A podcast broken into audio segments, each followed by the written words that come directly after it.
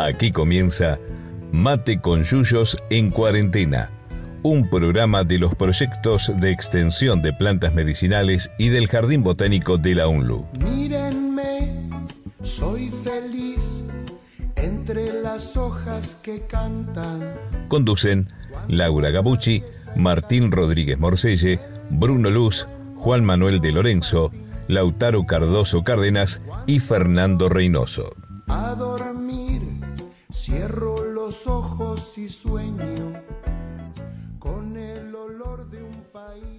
Con yuyos, llegamos a el medio centenar de programa. ¿Por qué cómo se dice 50? Un tragésimo. Claro, buenas noches. Buenas, buenas. Las bodas de oro. Buenas noches, bodas. Ay, la- Bien, llegamos a unas bodas de oro. Impresionante, impresionante. Bueno, programa número 50 de Mate con Yuyo. Acá estamos, Muy bien. Bruno. ¿Cómo? Eh, nos falta, nos falta equipo, tenemos que ajustar temas metodológicos, programáticos, graba- grabadísticos, grabacísticos, ¿no? Para poder grabar el equipo completo. Pero bueno, ya, ya volveremos. Ya Está complicado. Lo que hay que hacer es que alguno cronometre, por favor, para llegar a término.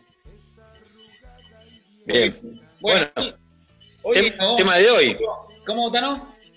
No, el tema, el tema de hoy, digo que lo- lo- los oyentes están ansiosos por saber de qué vamos a hablar en, el- en el programa número 50 de este mate con Yuyos. ¿sí? Y, y un hermoso tema, o por lo menos, ¿sí? es plantas nativas ornamentales. ¿sí? Mucho por descubrir. ¿sí? Exacto. Y mucho por, mucho por aprender también. Sí, cuántas cosas. Hermoso tema. Qué linda. Qué linda nuestra flora nativa eh, de nuestro hermoso país, de nuestras hermosas regiones, ¿no? Sí. Es un tema Claro. que.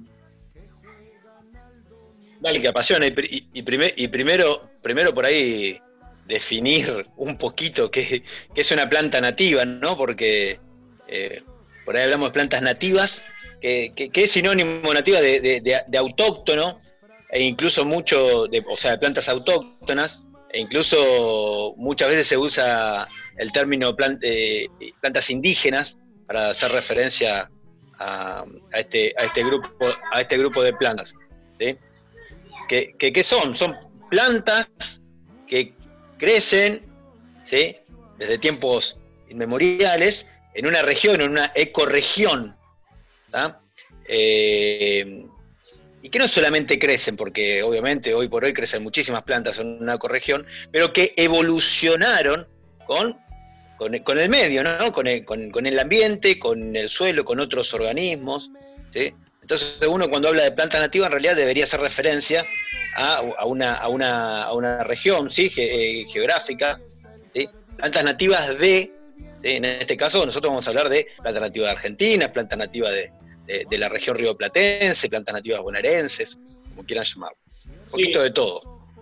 Eh, es importante eh, introducir el concepto de- dentro de nativa, como vos lo decías, eh, que, que crecen naturalmente sin la intervención del ser humano. No ha metido mano el ser humano, porque plantas que crecen en una región hay un montón, porque fueron, pero muchas fueron introducidas. Entonces, esto que vos decías, coevolucionaron con el ambiente, con los otros organismos, con todos los demás seres vivos, ya están adaptadas muy bien a, este medio, más allá de todas las este, inclemencias que le generamos los seres humanos para que no sobrevivan. Estamos haciendo lo imposible prácticamente para que no sobreviva ningún organismo vivo en este planeta, pero nativo se refiere a lo que crece naturalmente solito en, un ambiente.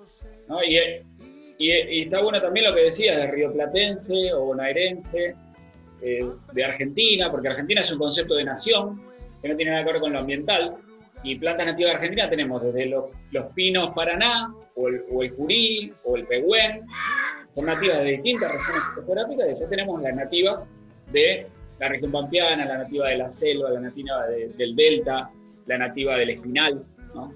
de distintos lugares. Y esto, esto cabe, cabe aclararlo, porque uno, por ejemplo, cuando habla de plantas, de plantas nativas, ¿sí? Eh, y un ejemplo, un ejemplo clásico es, por ejemplo, el, ja- el jacarandá. O sea, yo planté un arbolito nativo, ¿sí? En Luján o en provincia de Buenos Aires, planté un arbolito nativo en mi, en mi vereda, planté un jacarandá. Y ahora entra, entra la discusión. O sea, ¿es una planta nativa o no es una planta nativa? Entonces, eh, según nuestra visión y compartida con, mucho, con muchos colegas, en realidad sí, está en los cierres, es una planta nativa de Argentina, pero que en, en nuestra ecorregión es una planta introducida. O sea, sería una planta exótica. Obviamente, está más, más cercana eh, fitogeográficamente eh, un jacarandá que un fresno, un fresno americano, un fresno europeo, o, o, un pino, o un álamo, ¿sí? pero no deja de ser exótica dentro de esta ecorregión. Obviamente, lo bancamos al jacarandá, lo queremos, es hermoso, pero que quede claro que hay muchísimas opciones propias de, de cada ecorregión como para, para cultivar y difundir. Exacto, no vamos a. Laurita, Laurita quiere hablar, que está ahí con el micrófono. Sí, no, decir que eh, esto que, que remarca el Tano es importante porque pensando en cuáles serían las ventajas, ¿no? De, de y por qué, además de, de, por el gusto, por qué esta, esta promoción de las nativas, que por suerte se viene haciendo, ya vamos a ir, ir viendo en los distintos bloques, de, desde distintos ámbitos también, ¿no? Pero bueno, una, una de, las, de las ventajas sería el fácil cultivo si uno está eh, trabajando con especies que son de la zona, ¿no es cierto? Eh, esa es, es así como básica, pero a lo mejor pasa desapercibida. Si uno en realidad está con plantas que crecen naturalmente en ese lugar, tiene mucho más asegurada la supervivencia de esa, de esa planta, ¿sí? Y un cultivo mucho más sencillo, que si uno quiere traer una planta que necesita unas condiciones que justo acá no le podemos dar, ¿no? Sí, el, por ejemplo, con respecto al jacarandá, uno tiene que siempre lidiar cuando son árboles chiquitos con el frío, con las heladas. Uh -huh. Mata, o matan la parte aérea o matan directamente la planta, con el frío tan intenso que tenemos en nuestra región, porque son árboles que naturalmente se han originado, han evolucionado en la zona de la selva tucumano-granense, en la selva de las yungas. Entonces no hace tanto frío allá, no ponemos en duda para nada la belleza de los jacarandáes, ¿no? Como decía el tanto. Sí, eso, eso por un lado, la, adaptación a las condiciones edafoclimáticas o de clima y suelo de, de, las especies de cada ecorregión. Eso no quita que en un estado inicial debamos cuidarla de, de, plagas o, eh, o, o de, enfermedades, proveerles algún riego, ¿sí? mimarlas un poquito hasta que arranquen, porque no nos olvidemos que la estamos cultivando quizás en un vivero, en una casa, y que no eh, y en el caso de cultivarlas, digo, ¿no? Y, que no nacen eh, solas, espontáneamente, en, mucho, en muchos casos. Eh, pero por otro lado, algo muy, muy importante, varias cuestiones importantes, no, se, no, no corremos riesgo de que se constituyan en invasiones biológicas. ¿Qué quiere decir esto? Que sean plantas, como lamentablemente podemos nombrar un montón de casos, que se instalen en un ambiente y se se eh, explote su, su, su, población y desplacen a las plantas nativas de cada ecorregión. Caso de, por ejemplo, en nuestra, en nuestra región, acacio negro, Gleicia cantos, ligustro y ligustrina, ¿sí? paraíso en, mucha, en muchas regiones, grata egus, y así un listado enorme. Madre el fresno, fresno mismo. Madre selva. La Madre selva. La Zamora. Es... Ni hablar, ni hablar de las herbáceas, ni hablar de las herbáceas. O sea, sorgo de Alepo, gramilla. Tenemos un listado inmenso, lamentablemente, ¿sí? de, de, especies eh, eh, que se constituyen en, en, invasiones biológicas, vegetales y animales también. ¿sí? Pero bueno, a nosotros nos toca hablar de las plantas. Y otro aspecto importante, que no nos olvidemos, que las especies nativas de nuestra ecorregión, desde hace siglos, el ser humano las viene utilizando con diversos fines, ya sea para alimento, para medicina, para abrigo, para, para un montón de, aspectos, ya conocemos sus usos, conocemos sus peligros, sus diversas aplicaciones. Y eso es lo que queremos descubrir, como dice el título del programa de hoy, y rescatar también, ¿eh? que también desvalorizamos lo que es nuestro, de nuestro suelo, que viene de hace siglos, trabajado por un, un largo camino ya recorrido. Sí, es otra arista más de la, de la colonización, ¿no? La colonización entra por todos lados, entra por todos lados. En el caso de las plantas, entra en ese sentido. O sea, hoy por hoy, la tendencia de a poquito se va viendo que es tratar de revertir esta, esta, esta colonización, ¿sí? Porque hasta hace unos años atrás el, el jardín ideal no incluía prácticamente ninguna especie, especie nativa. Incluso había muchas coníferas, muchas gimnospermas todavía eh, exóticas, ¿sí? los, los, jardines europeos, los jardines franceses. Ese, ese, eso era lo que se aspiraba en términos ornamentales. ¿sí? Todo muy cortito, todo muy prolijito, todo muy podadito. Eh, y no se contemplaba, por ejemplo, las asociaciones biológicas de, esa, de esas especies o de esos microecosistemas que se armaban en los parques y jardines, eh, no, se contemplaba la vinculación con, otro, con otros organismos, incluso con el ser humano como parte de, los ecosistemas, como parte de la, de la naturaleza, eh, incluyendo nativas.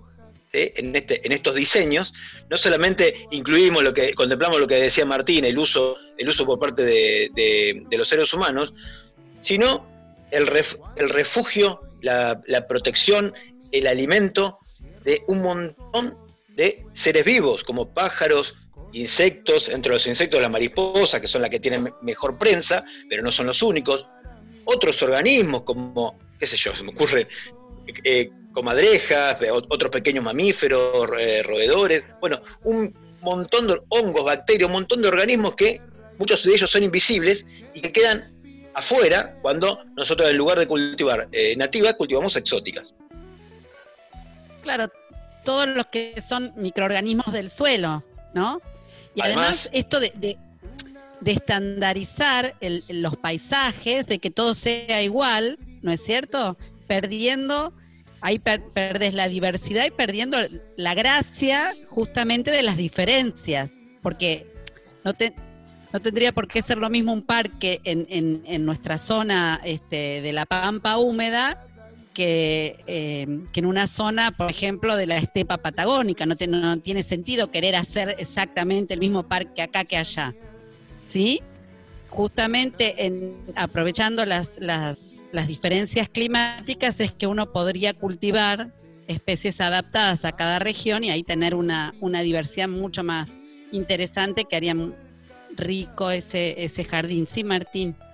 Sí, el, el, tema que recién el, el Tan hablaba de, de, lo que está este, la colonización, yo creo que tenemos una batalla cultural que dar y en este programa de hoy tenemos varios invitados que nos han compartido audios y podemos escuchar al, al primero que querés presentarlo, Tano, que nos cuenta algo que tiene que ver con el tema los ornamentales. Por supuesto, va, va, vamos a escuchar a Diego Chalú, que es diseñador de espacios verdes del estudio Dier Ocampo, ¿sí?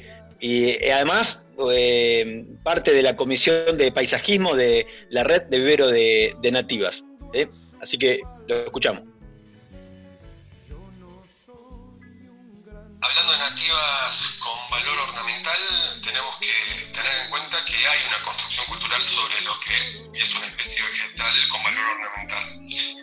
Hay como un catálogo en el imaginario, en el conocimiento de las personas, que se dedican a alguna actividad con las plantas o, el público en general, el usuario, y ese catálogo es un, una lista que no tiene tanto registro de eh, especies nativas ornamentales. Buenísimo, gracias. Ahí este, es, lo, es lo que decía, uno está acostumbrado a ver homogeneidad, o si no, este, cuando pensás en nativas pensás en una rosa, ¿eh? o pensás en una planta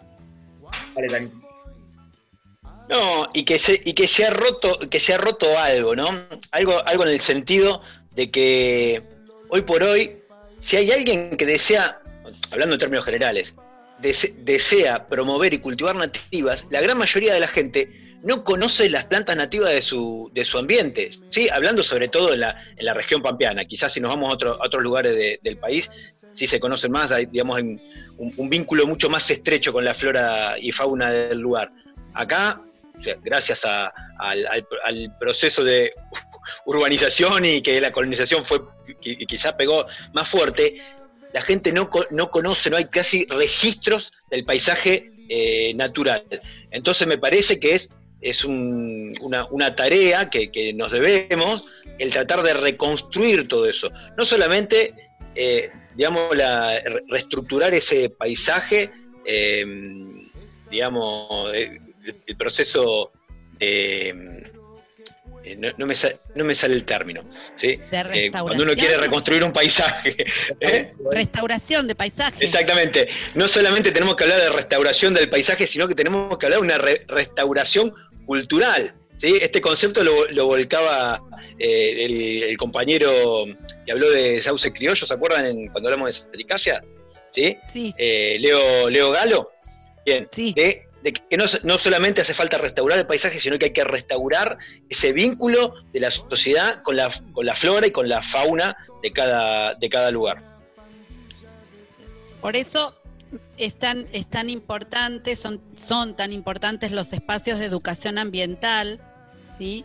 Lo que uno puede hacer, digamos, nosotros somos un granito, pero bueno, todas las actividades que se, que, se, que se hacen en la universidad desde, el, desde los proyectos del jardín botánico, los de medicinales, todo, todo lo que trabajamos tratando, porque la gente tampoco, si no, no tiene manera de, llegar a esa, a esa información. Entonces, y sobre todo el trabajo con, los niños y niñas, ¿no? Para que ellos sean promotores de todo esto. Bien, muy bien. Eh, vamos a cerrar este primer bloque con, un, con una linda canción. ¿sí? En este caso, eh, la canción se llama El Ceibo, es una especie emblemática dentro de nuestras especies nativas. Eh, y la letra es de, un chileno, curiosamente, Leo Fontecilla, y en este caso está interpretada la canción por Laura Migliorisi, Santiago González Vienes y Cecilia Allende, del disco Duendes de Jardín del año 2017. ¿eh? Lo escuchamos. Vamos.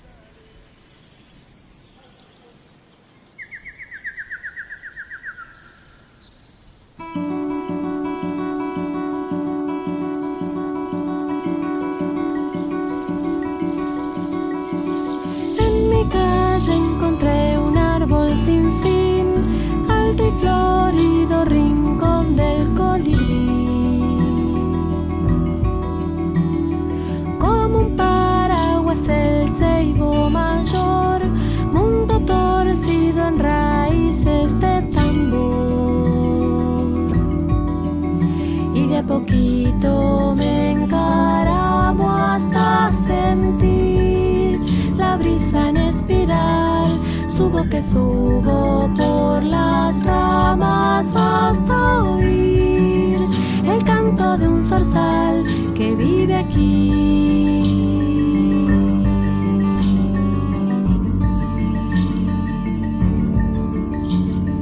Sólido tronco de templo ancestral trenzados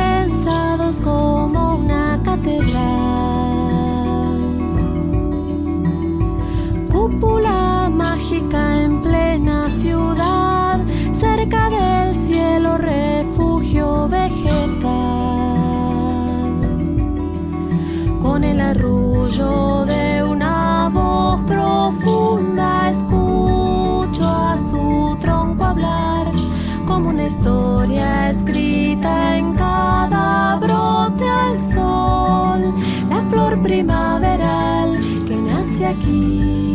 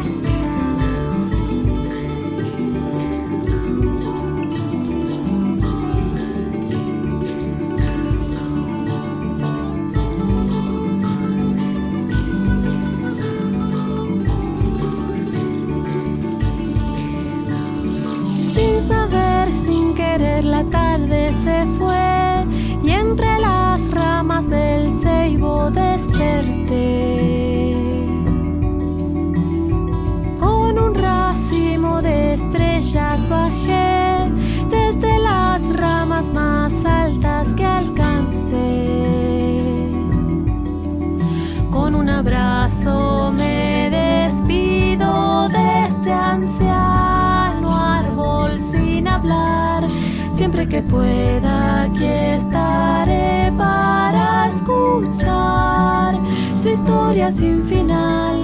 Aquí estaré.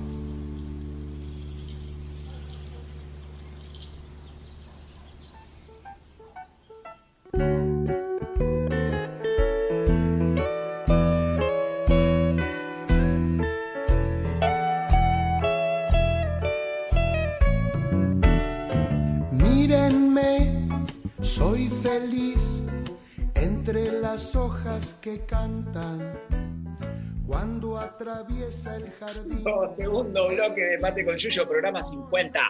¿eh? Este, qué linda canción, qué lindo el árbol de Seibo, ¿eh? Muy linda. Muy linda. Además, eh, en realidad es música para, para niñes, pero, pero muy, muy linda también. Sí, sí. Para, para la- el público en general, digo, para los, los adultos también. Está bueno cuando Claro. uno, Bien. A partir de estas cosas se descubre nuevas, nuevas canciones y nuevos cantantes y nuevas, nuevas músicas. Bueno, tenemos que Plantas nativas ornamentales. Nativas ornamentales, qué lindas las nativas, qué lindas son las ornamentales, qué lindas que son las plantas. Bueno, vamos a, a escuchar otro audio de, de Diego este, Chalu, que, que nos sigue hablando del tema nativas ornamentales.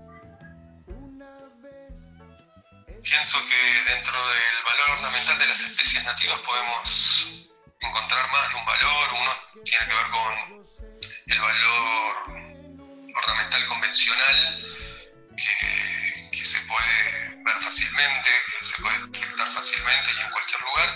Y otro que tiene que ver con algunas bellezas que se dan solo acá, que son autóctonas. Eh, y que es algo para descubrir y que es algo para compartir desde el punto de vista de- de- del diseño de un espacio. El paisajista que trabaja con, especies nativas, hay un trabajo de investigación para redescubrir esas bellezas y, proponerlas. Eh, en mi caso, trato de que mis proyectos, las plantas que voy a involucrar, ya sea en un proyecto un espacio que se hace desde cero, un espacio donde hay que sumar especies, trato de que esas especies sean 100% nativas de valor ornamental. Muy bien, Bien. interesante, ¿eh? lo que decía que veníamos hablando, el tema de la importancia de rescatar, de redescubrir. Hay todo un trabajo de investigación, de, hay, hay mucho conocimiento, mucha información sobre nuestra flora nativa y, lo, y lo, lo- lo bello que es el ornamental. Todo lo que va de la mano, ¿no? De, lo- de lo- la fauna asociada, las mariposas, los insectos, eh, etcétera, etcétera. Bien. Sí, eh, es como decía Diego, digamos, en, esta línea de tratar de, restaurar todo este, este, este conocimiento. ¿sí? Eh, hay, hay todo un trabajo de, investigación, de decir qué se adapta, qué no se adapta, qué, qué le gusta a la, a la- gente, qué, qué no le gusta tanto. ¿sí? Eh, tratar de- de restablecer todo. O sea, instalar un nuevo paradigma en realidad. ¿sí? Eh, de esto que hablábamos de. Esa es la palabra. eh, Ahí está la lucha. ¿eh? Ahí está la cosa. Ahí está la lucha, sí, es un cambio de paradigma, sin duda. Porque cuando, cuando propones que puedo plantar en la vereda un arbolito, no, bueno, un ciruelito, un freno, un ligustro, vos- yo veo ligustro plantado, viste, y quiero matar. Digo, qué, qué, qué castigo, ¿eh? Es castigo, es castigo para el botánico nativo. Tenemos que inventar un nuevo- una nueva categoría, botánico nativo.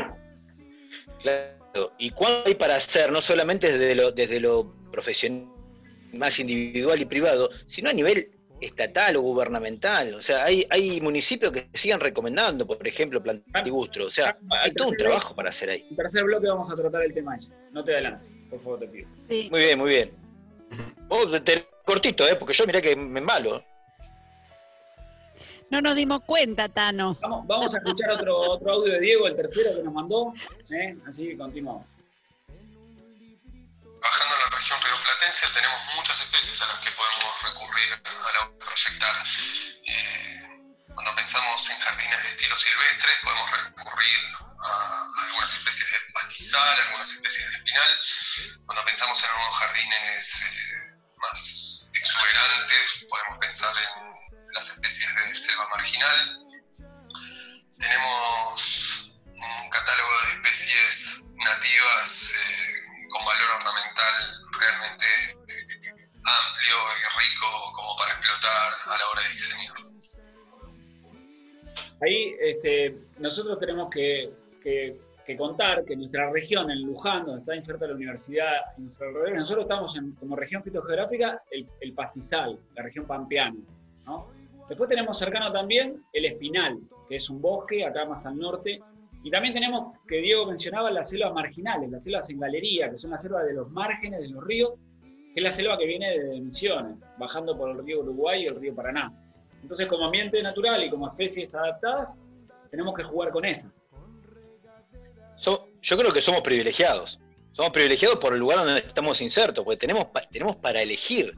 Si hablamos de herbáceas, tenemos el, tenemos el pastizal, toda una gama de especies de pastizal pampeano. Si hablamos de árboles, tenemos el, el espinal y, y la selva paranaense. Y ni hablar de, de- de- de arbustivas, de enredaderas. O sea, realmente somos privilegiados en ese sentido. Porque nosotros, como nativos, uno siempre habla de nativos. Entonces, ¿qué menciona? En arbolado urbano, o en paisaje, o en ornamental. El lapacho, el palo borracho, el jacarandá, la tipa, El, el aguaribay. el aguaribay. El. Son muchas Sí, el ceibo es el único más cercanito, pero Ah, haciendo un poco de historia, son especies que, que difundió en su momento Carlos Tais, que fue el arquitecto francés que trabajó en el jardín, fundó el Jardín Botánico de Buenos Aires y difundió esas especies que son nativas de nuestras selvas, del norte y de la región chaqueña. Pero hay mucho más, hay mucho más este, por descubrir. Eh, y tenemos un segundo invitado del día de hoy, que lo presenta el Tano. Eh, al gran Eduardo Jaén, amigo de, la, de la casa, compañero, ingeniero agrónomo él, eh, también docente de la Facultad de Ciencias Biológicas de la Universidad de Belgrano y de la Tecnicatura de Turismo Rural de la, eh, de la FAUBA, ¿sí? de la Facultad de Agronomía de la UBA. Además, es miembro activo de, de la Revina, de la red de vivero de, de nativas, es miembro de Aves Argentinas, es fotógrafo, naturalista, escribió varios libros y es un, es un gran tipo y sabe muchísimo de nativas y tiene una capacidad absoluta para transmitir su pasión. A ver, le preguntamos a ver qué, qué especies no, no pueden faltar o qué especies eh, son, son predilectas para él. A ver, escuchamos. Pienso que un árbol que no puede faltar en, en esta región, ideal para la vereda, es el que llamamos los nítidos o bugre. Eh, es un arbolito muy bonito, del tamaño equivalente al freno norteamericano, por eso podría ser un reemplazo tranquilamente de esa especie que están habitual en el arbolado de la ciudad de, de la provincia de Buenos Aires y la Argentina templada, ¿no? Eh, y este lonchocarpo lo que tiene para conquistarme, digamos, es que, bueno, tiene una lindo, linda copa, buena sombra, tiene flores eh, coloridas que atraen eh, insectos polinizadores y además las hojas son eh, la planta nutricia de una mariposa más bonita que hay en la región, que es la que llamamos bandera argentina. Así que si tuviéramos estos árboles en la vereda, además de tener colores, buena sombra, tendríamos seguramente una buena población en la ciudad de, de esta mariposa que es esa gigante de alas eh, celeste, refulgente con blanco. Qué grande Eduardo. Qué ¿eh? bien. Muy bueno. Él le hablaba del La, la verdad es un, sí. Nitidus, el bugre, ¿eh? que es el bugre. Y virá, y virá cururú para los guaraníes, árbol del sapo. Vaya a saber uno por qué, ¿no? ¡Qué nombre! Qué bueno. Este, cururú de sapo. Bueno, es un árbol, yo acá en Luján no hay ninguno plantado que conozcan, que conozcamos, ¿tá no? No, que, que conozca, ¿no? De, de a poquito. Mira, por ejemplo, en, lo- en los robles eh, hicieron una siembra en los robles y hay, hay uno. Y es un árbol precioso y que, que se adaptaría muy bien. Yo no sé por qué no tiene más difusión. Nosotros Tiene lo- una floración extraordinaria. Lo hemos visto en la isla Martín García. Es un arbolito que asoma arriba de la selva, florece, es, es realmente muy lindo el follaje, sí, un follaje parecido al de la tipa tiene. Este, Y la coloración de, la- de las flores, ¿sí? Sí, un rosa, sería un rosa, rosa fuerte, lila. sí, un rosa tirando, sí, un lila, no sé, depende, del- depende del grado de altonismo que tenga uno. Y fácil de propagar, porque muchas veces la limitante es, es la propagación de, esta, de este tipo de especies, o sea, las especies más, más vistosas. Pero es fácil de propagar, como buena, como Uy, se cortó. vamos por, Se cortó tan. por difundir el bugre. Como buena no sé qué, dijiste. Como buena leguminosa. Como buena leguminosa, digo, como buena leguminosa. Cortó la señal en casa. Bueno, y podemos recomendar algunos arbolitos, ¿no? También. ¿Cuáles, ¿Cuáles se nos ocurren para recomendar nativos, ornamentales, para la casa, para la vereda? ¿Cuál tenemos? A ver. Y eh, siempre, lo, clásico de las ciudades es qué puedo poner en las veredas. Y lo primero que hay que saber es el ancho de mi vereda. ¿sí? Eh, eso es fundamental para elegir una, una especie. Eh, eh, por ejemplo, para veredas angostas puede ser el palo amarillo, ¿sí? Que anda, anda muy bien, Terminalia, Terminalia australis, que es un árbol caduco además, ¿sí? que en invierno eso permite, en la caída de las hojas, que ingrese ingrese la luz y no tenga una vereda, una vereda sombría. Y tanto a caída de hoja como brotación, el follaje toma un color cobrizo. ¿sí? Entonces, la verdad que es, es un muy lindo árbol. Por ahí a veces hay que conducirlo un poquito al inicio, porque suele ramificar mucho eh, de abajo, pero anda, anda bien, anda bien. Palo amarillo, Terminalia australis. Muy bien. Vamos con otro. Sí. Puede ser el, el espinillo, por ejemplo, o aromito, ¿sí? Acacia caben, ex acacia caben, ba- bachelia caben, eh, para la, la nomenclatura vigente, actualizada. Para, Sí, ¿qué ibas a decir? para decir, perdón, porque así referenciamos. El palo amarillo es de la selva marginal y el, el espinillo o churqui es de la- del espinal y también de Chaqueña, ¿no? Todo el norte, centro-norte de nuestro país. Es nativo de esa zona. hermosa floración. Exactamente. hermosa floración con olor anisado. Bueno, tenemos que... Y en el momento en que, el momento en que florece también es importante porque uno viene del invierno cansado de ver tonos, tonos grises, marrones, y aparece el, el aromito con toda esa floración muy abundante y am- y amarilla, y la verdad que es Te voy a contar extraordinario. algo, Tano. Eh, cuando Laurita agarra el micrófono es que quiere hablar. Así que vamos a darle la Ah, palabra. bueno. Es como una señal. No, quería. El, el- el aromito quería, quería, quería intercambiar con el Tano un poquito. Porque decíamos Sí. para, para vereda, pero para el aromito para, para vereda también, pero una vereda. También. Sí, sí, sí, tampoco es un árbol mediano. Sí, y muchas, muchas veces, digamos, la, eh, cuando, por eso digo que siempre es, es estratégico decir aromito chuki Claro. y no espinillo, porque si uno dice espinillo, sí, enseguida piensa en las espinas, y dice, ah, espinas no, ¿viste? la gente tiembla cuando hablan Sí. de, de- de espinas. Claro, Pero, igual. sin embargo, hay que, no. hay que, eh, hay que amigarse con, con las espinas. Otro arbolito es el, el tarumá. ¿Cómo, Martín? El tarumá, ¿no? Sería otro para recomendar. Tarumá.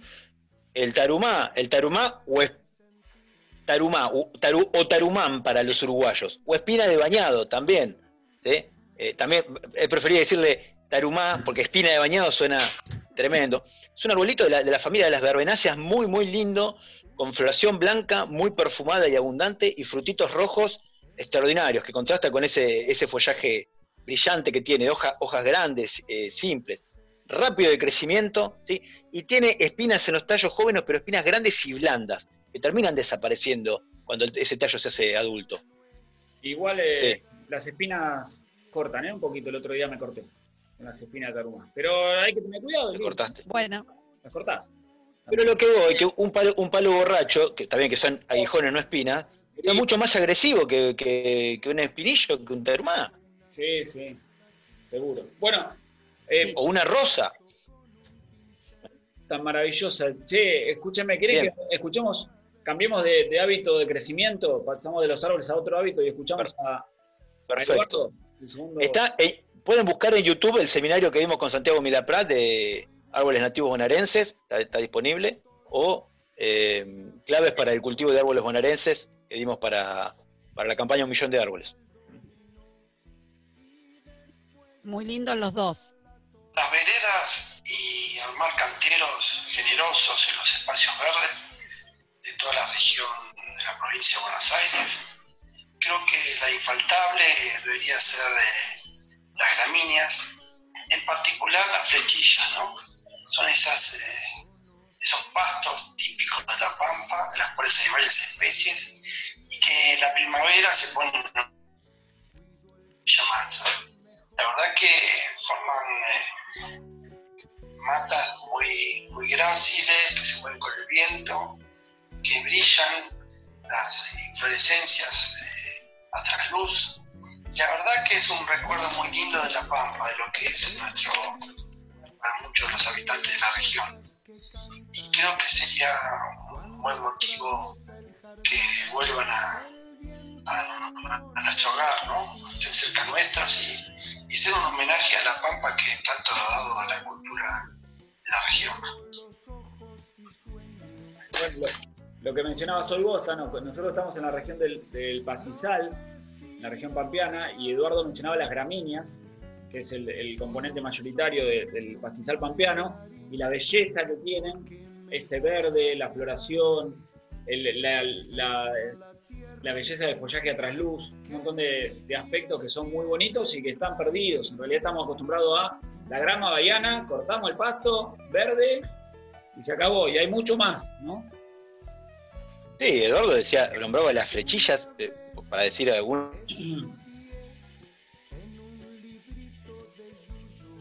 años volvieron a tomar impulso las nativas por, una cuestión de moda, las nativas, perdón, las gramíneas por una cuestión de moda.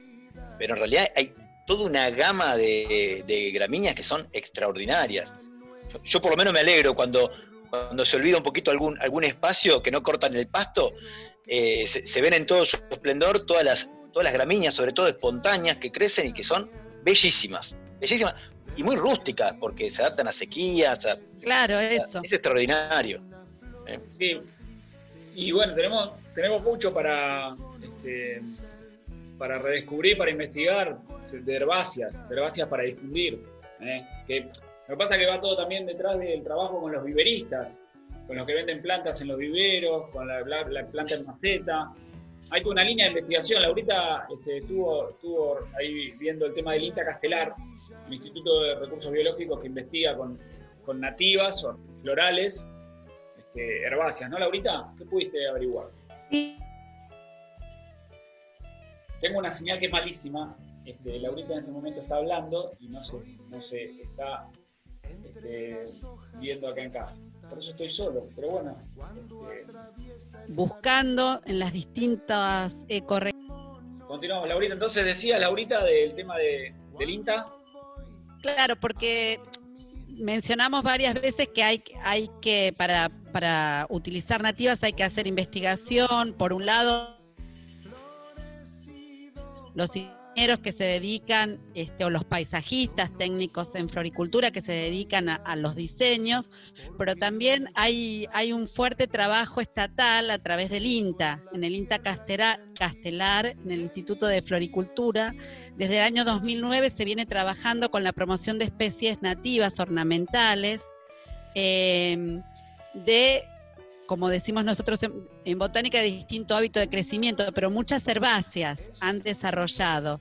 Eh, yo miraba unas variedades, por ejemplo, que han, que han este, sacado de glandularias en el año 2018 con unos colores preciosos. Eh, y además a mí me, llama mucho la atención los nombres que les van poniendo a las variedades. ¿sí? Estaba la doctora, trabaja la doctora Gabriela Faciuto con esto, Em, y bueno, em, la glandularia es, una, una, una, herbácea, una plantita que crece naturalmente en, las laderas, sobre todo de las, de las serranías, en, crecen desde Tandil hasta San Luis eh, y, más también, ¿no? pero es, es muy, eh, muy fácil verla en esos lugares, es muy bonita, ¿sí? Eh, tiene una floración primavero, primavero estival y bueno, en el INTA, por ejemplo, se ha trabajado desarrollando estas, estas nuevas variedades que lo que buscan es, por ejemplo, características que le pueden, le pueden interesar al- al- a la gente que las va a emplear, como que la floración dure más tiempo, como eh, intensificar el color de las flores. Y en esto es interesante que es lo que le puede parecer ornamental y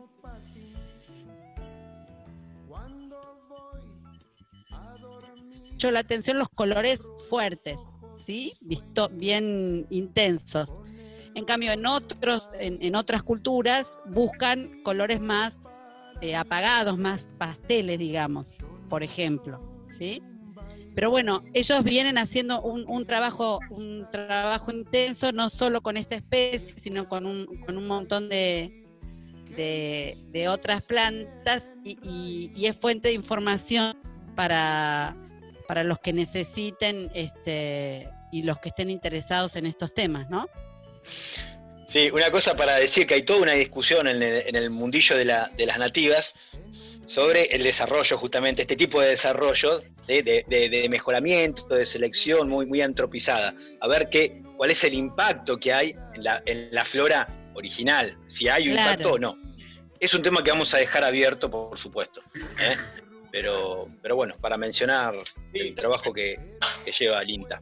Eh, y para complementar lo que decía Laurita, eh, lo que hace el INTA muy interesante es trabajar con los viveros productores de plantas, porque los involucra, porque son finalmente los que tienen que dar el salto para llevarla al público, eh, para difundir, para dar difusión. Vamos a terminar este segundo bloque con, con otro tema musical que nos va a presentar Juan. Sí, vamos a escuchar el tema que se llama A los árboles, interpretado por Mauricio Córdoba, del proyecto Hacedores de Canciones, que revalorizan el patrimonio mate- material e inmaterial del Valle de Parabachasca en Córdoba. Muy lindo tema. Muy bien, ahí vamos. Nombran muchas Bien. especies nativas. Re lindo el tema.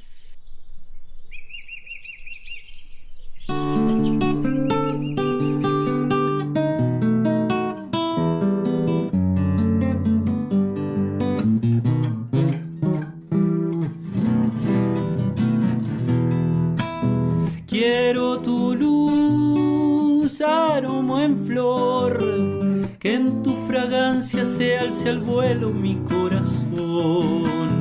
El Guayacán ya despertó todo lo verde que un frío invierno oscureció. Talachañar, espinillo, piquillín y el moradillo son refugio de las aves que hacen sus nidos. Amanecer, oír tu voz, misterio de la creación, vos sos mi nido.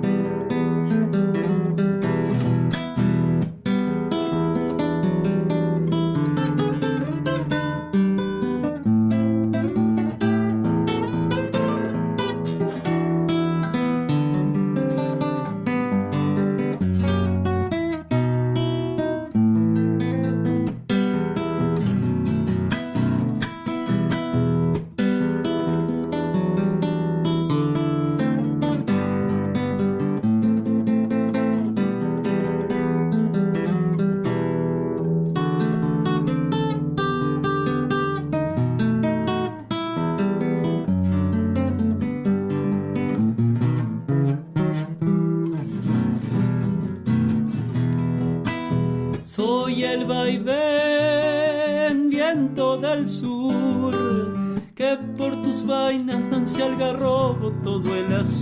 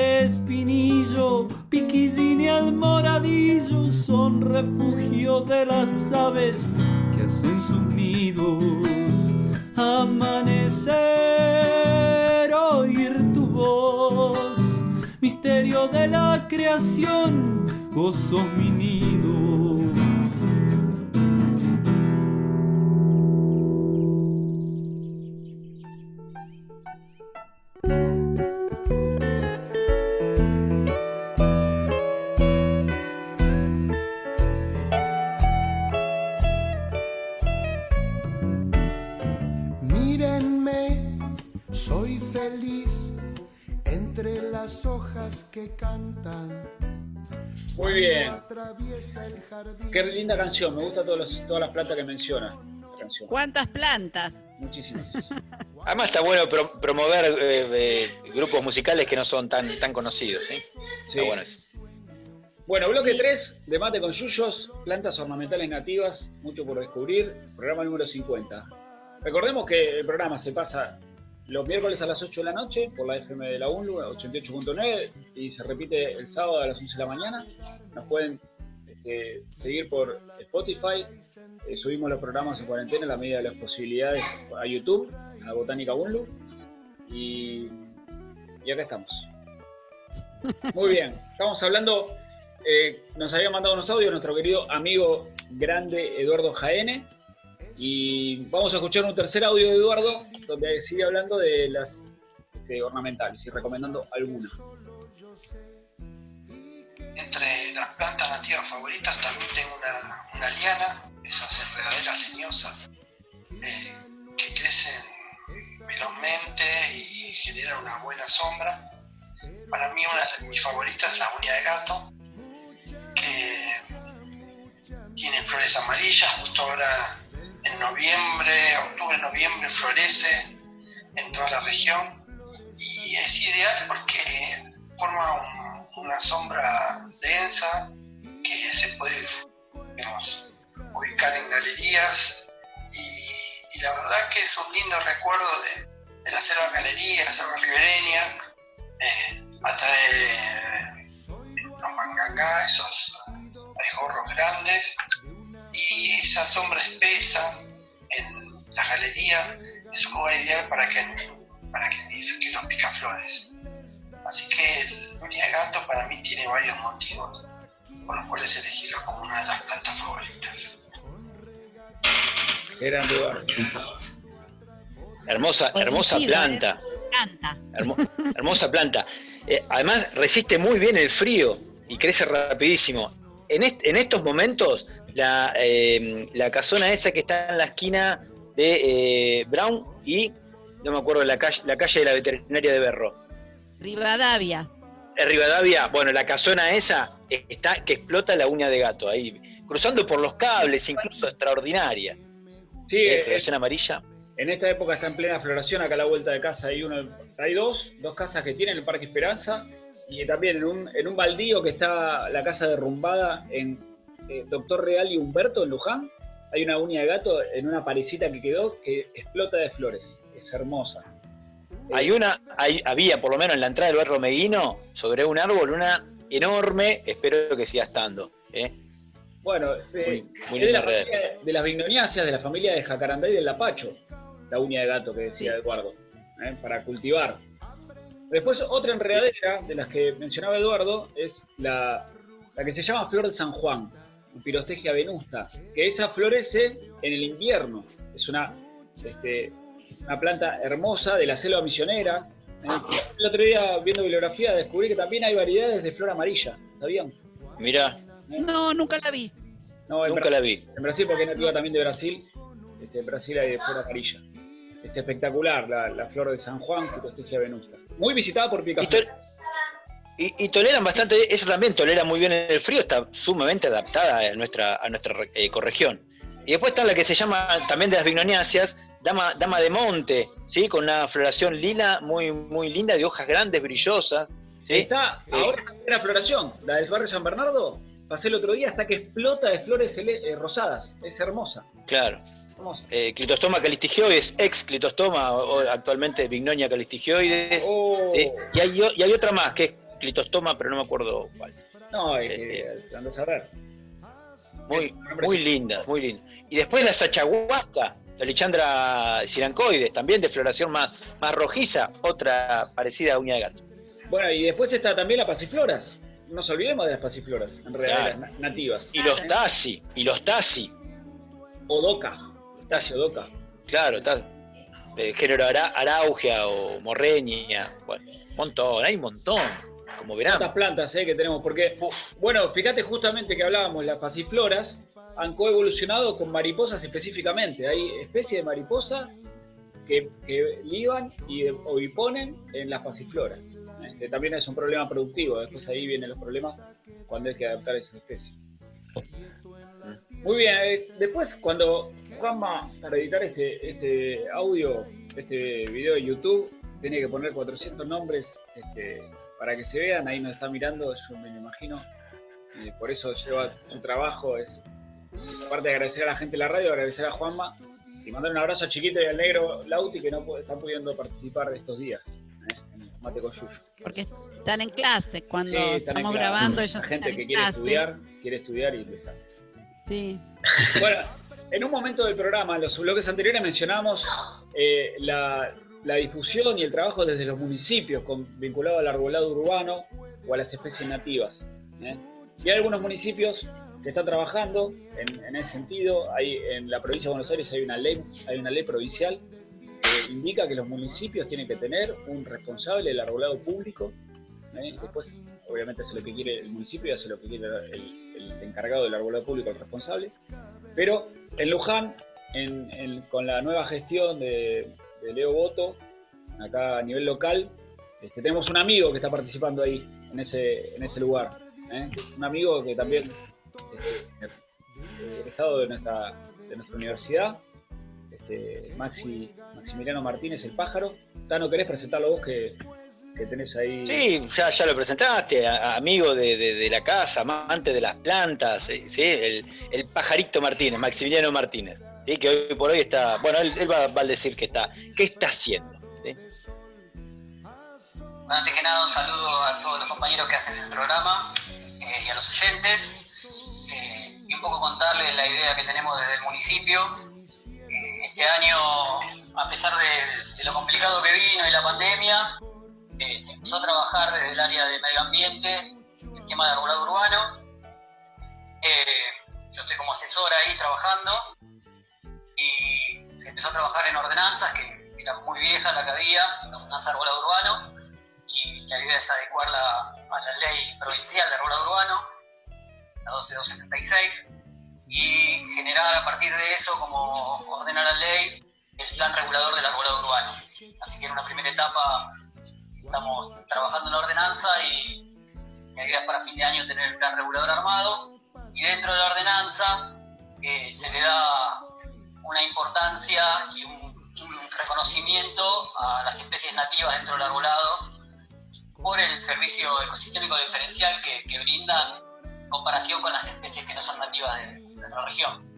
Eh, en el marco de eso, eh, se hizo un relevamiento de la zona de la ribera, que bueno, como todos los lujanenses sabemos, está bastante abandonada, de hace años que no se hace nada. Bueno, hay todo un proyecto para ponerla en valor, y dentro de ese proyecto eh, está el tema de arbolado. La verdad que estuve haciendo un relevamiento de, de los ejemplares que hay ahí. Hay mucho acer, mucho olmo, paraíso, todo mal estado, o la gran mayoría. Eh, prácticamente no hay especies nativas, hay algún tala perdido por ahí, que obviamente se van, a, se van a rescatar. Así que la idea es ir eh, en etapas, sacando los árboles más riesgosos, eh, y la idea es forestar toda la ribera con especies nativas. Y también en lo que es arbolado urbano, eh, el gran problema que tenemos es que Luján no tiene vivero municipal. Así que también estamos trabajando y viendo posibilidades de armar un vivero municipal. eh, y se le va en ese vivero se le va a dar mucha importancia a todos los, los árboles que se adapten al arbolado urbano, ¿no? Eh, así que bueno, un poco contarles eso, en lo que estábamos. eh, bueno, mandarles saludos a todos. Muchas gracias por, por el espacio. Qué grande pájaro, gracias por el audio. Gracias, pajarito. Y la verdad, una, una alegría inmensa, Gracias. por lo menos saber, saber que, que existe esta voluntad de, de parte del municipio, ¿no? Ojalá, ojalá se pueda se pueda concretar, se pueda llevar adelante alguna de las acciones que, mencionaba eh, Maxi. Sí, bueno, él lo, él lo dijo, perdóname, Tano, él lo dijo de otra manera, servicios ecosistémicos diferenciales que brinda las la especies nativas, ¿eh? servicios ecosistémicos, es eso. Es eso lo que estamos hablando, ¿no? Otra manera de decirlo, más, más académico, más científico, más canchero, pero, pero está clarito. Ni hablar. Y hay otros municipios que están impulsando las nativas cerquitas de, Luján, como son la municipalidad de Mercedes y el municipio de Moreno. Después, si hay otro más, bueno, esos por lo menos los que conozco, los que conozco yo, que le están dando eh, bastante impulso a la, a, la difusión de la flora nativa. Sí, también en Marcos Paz se viene trabajando, que tiene un jardín botánico, este, en Ituzaingó también. Eh, hay, hay, hay bastante, San Miguel, bueno, todo con eh, todo lleva tiempo, recursos, también conocimiento, mucha investigación. En las universidades tenemos mucho que aportar en ese sentido. Y ahí estamos, tratando de aportar nuestro granito de arena. Por supuesto. Bueno, una, eh, justamente el pájaro hablaba de la ribera del río Luján, que ahí también estamos haciendo un trabajo de investigación que tenemos que articular con el pájaro, que no sé si lo sabe. En Mercedes eh, Macarena Pocaresi, que le mandamos un abrazo grande y, felicitando que, se recibió hace poco, hizo su tesis con, un relevamiento del arbolado urbano de Mercedes, de la ciudad cabecina de Mercedes, y encontró muy pocas nativas en, el arbolado, en las veredas de, allá de Mercedes. Pero igual este, hay algunas iniciativas, no solamente municipales, con apoyo del Estado y provinciales, sino también privadas, ¿no? con viveros que se están dedicando al tema. Sí, sí. Sí, por, ejemplo, bueno, como muchos sabrán, existe eh, la red de viveros de plantas nativas que nuclea a un montón de, instituciones y, organizaciones que de, alguna manera están, están, ligados a la flora a la flora nativa. Nosotros como, como Jardín Botánico participamos de esa, esa red. Muchos de los invitados de, este programa, como Diego Chalú y, Eduardo Jaene, también participan en diferentes comisiones. Y ahora vamos a escuchar un, audio de otro integrante vital de la Revina, eh, paisajista y viverista él, se llama Wei Chang, ¿eh? Eh, es de origen taiwanés, vino hace, hace algunos años a la, Argentina y por suerte se radicó aquí y, está, está impulsando con su, con su proyecto y con, y con su hermano Alejo la, la difusión de la, especies nativas ornamentales. Así que lo escuchamos. Hola a todos, ¿cómo están? Mi nombre es Wei Chan, soy paisajista y productor de planta nativa. Hace un tiempo hicimos un proyecto de restauración y nos dimos cuenta que en ese momento no había tanta planta nativa lista para ser usado como proyecto de restauración o proyecto de paisajismo. Por ende, Luego de charlar con varios profesionales, hicimos un programa de vivero, de vivero que acompaña al proyecto. Después de un año, casi dos años, eh, intercambiando aprendiendo con mucha prueba y error, hoy en día ya tenemos cerca de 9.000 especies de planta nativa lista para uso en diferentes proyectos. Si quieren saber más información, les invitamos a conocer nuestro Facebook o Instagram. En el buscador pueden poner Green Hill Vivero eh, y lo pueden encontrar. Estamos ubicados en Doma Verde, Escobar, en Buenos Aires. Hoy en día el vivero tiene un objetivo fundamental de concientización, proyecto participativo, eh, hemos trabajado bastante con los vecinos cuida de la zona para eh, promover los beneficios que trae planta nativa hacia el ambiente y hacia nosotros, potenciando su flora y fauna de región y su propia localidad.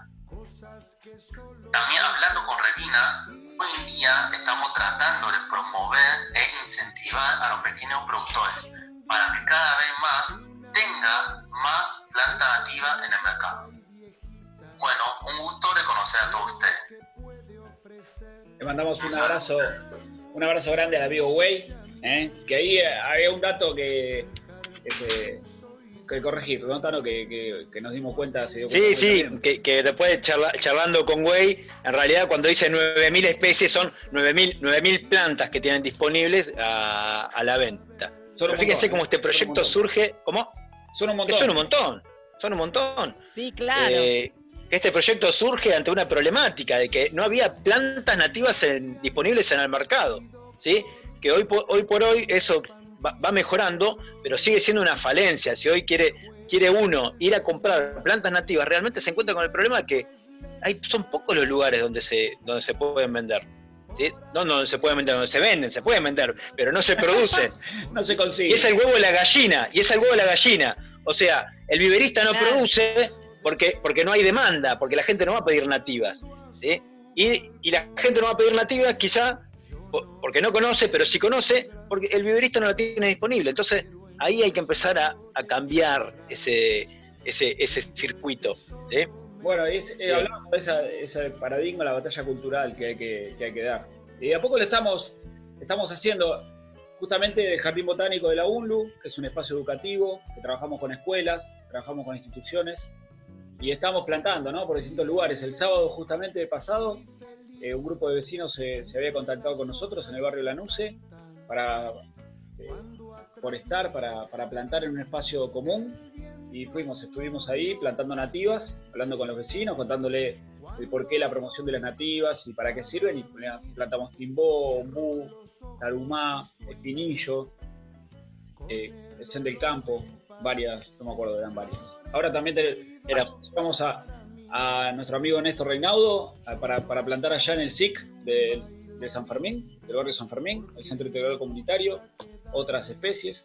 Así que bueno, de a poco estamos. Y el, eh, y el sábado en el, en el Parque San Martín, eh, por, el, por el aniversario de la fundación de la Villa de Luján, se van a plantar cinco ejemplares nativos donados también por el vivero del Jardín Botánico. Era una actividad que estaba pro- planificada para el sábado pasado, pero por las condiciones climáticas se postergó para el, para el próximo sábado. A las ¿sí? 5 Un de, la amigo tarde. A las 5 de la tarde. a las 5 de la tarde, al menos en el horario original, imagino que lo mantendrán. ¿sí? ahí. En coordinación con Poli Piñataro y Maximiliano Martínez. se junta la gente eh, Doctor Real e e Italia en el semáforo para el, el punto de encuentro para ir a, participar de respetando las distancias de los protocolos de la. Bien, y se nos acaba el programa, chicos. Lo, lo siento. Sí, Sí. perfecto. Y otra Pero- cosa para pasar, porque mucha, mucha gente dice, ¿dónde consigo plantas nativas? Bueno, les paso el... eh, primero, pueden escribir al Facebook de la Revina, ¿sí? que es red de, eh, de viveros de plantas nativas.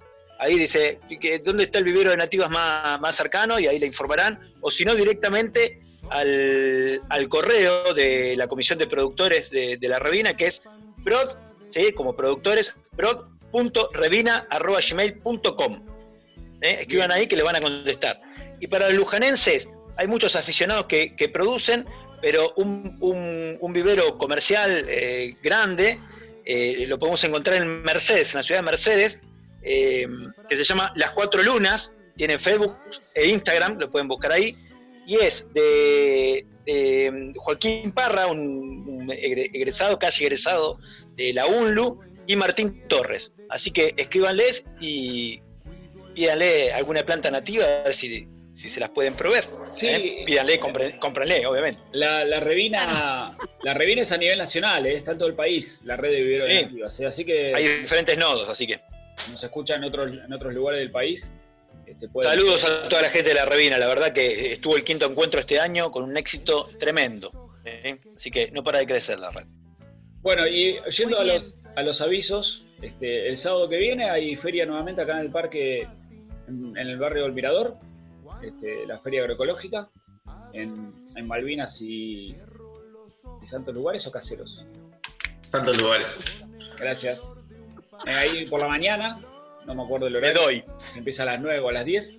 Y se va a inaugurar este sábado, la gente de, de la UTT inaugura en la colonia 20 de abril, en el ex Ramallón, un almacén de productos eh, de la economía este, popular, productos agroecológicos que van a vender verdura, lo que producen en el lugar y también otros tipos de productos. Eh, también es de, de libre acceso sábado por la mañana. Eh, sobre- Qué bueno. yendo para el lado del barrio Loreto. yendo para Olivera sobre ruta, ruta 5. Muy bien. En el- programa, no se ¿eh? olviden del Artigas. En el Artigas también se pueden conseguir productos agroecológicos. Centro Cultural Artigas. Sí, hay que buscarlo por las redes hoy en día, ¿no? Ahí ni almacén. Ahí Exacto. almacén con, con Y, A, Y, N y latina. Almacén. Bueno, una alegría. Feliz Una alegría, como siempre. Feliz aniversario.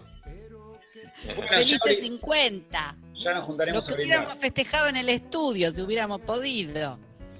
Buah. Bueno, este, nos estamos viendo pronto. Eh, recordemos que, que estamos saliendo todos los- todas las semanas, haciendo un esfuerzo enorme de producción. Totalmente. Y yo creo que este tema, este, este tema de nativas da para una segunda parte. Por lo menos. Para hablar Sí. más específicamente. Laurita, ¿qué querías decir? Perdón, me te interrumpí. No, quería decir que gracias a los oyentes, que vamos 50 programas y tenemos algunos oyentes que son de fierro. Mi- mis amigas, por ejemplo, gracias, que me escuchan.